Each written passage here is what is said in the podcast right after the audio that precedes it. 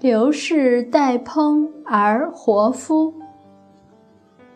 由刘氏代烹的这个故事，有个朋友他就给我讲了一个故事。故事是这样的：一位老僧的弟子有一天来了，愁眉苦脸的跟这位僧人师傅说：“师傅，我跟你学了这么多年。”怎么还这么多烦恼？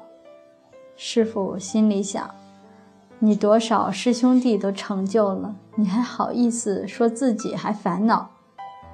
师傅于是就说：“是吗？你还烦恼？”弟子说：“是呀，师傅，您给我开示开示吧。”师傅说：“给你开示过很多次了，你也不听。”他说。师傅，你这次说了，我一定听。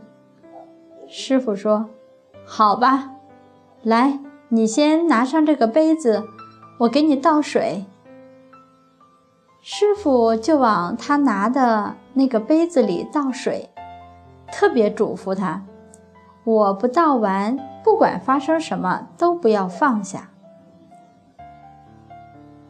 那个水比较热，但烫不坏人。弟子手捧热热的杯子，就想：太烫了，幸亏就这一杯。因为师傅说了，不管发生什么，这个杯子你要端住，不能松手的。结果他被烫的只想放下，又想到刚才跟师傅保证了要听师傅的，就一直端着，坚持着。好不容易水倒满了，他又想放下，然而师傅还没说话，他就不敢。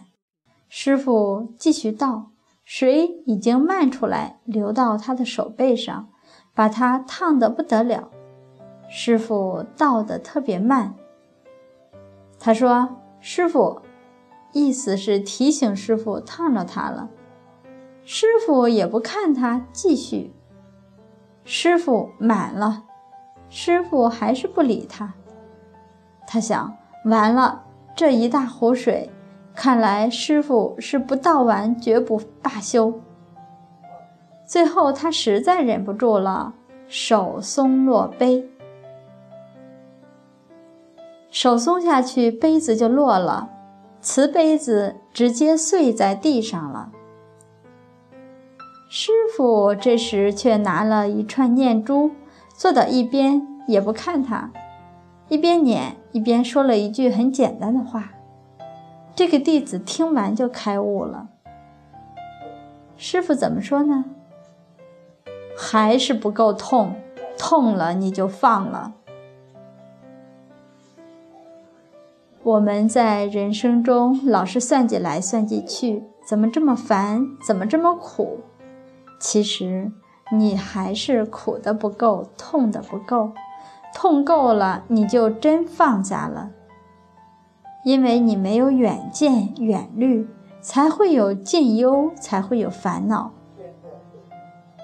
另外，这个弟子觉悟到师傅是一定会把这壶水全倒完的，所以他把这个杯子放了。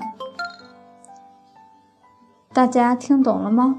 自己觉悟才是重要的关口，否则我们放不下呀。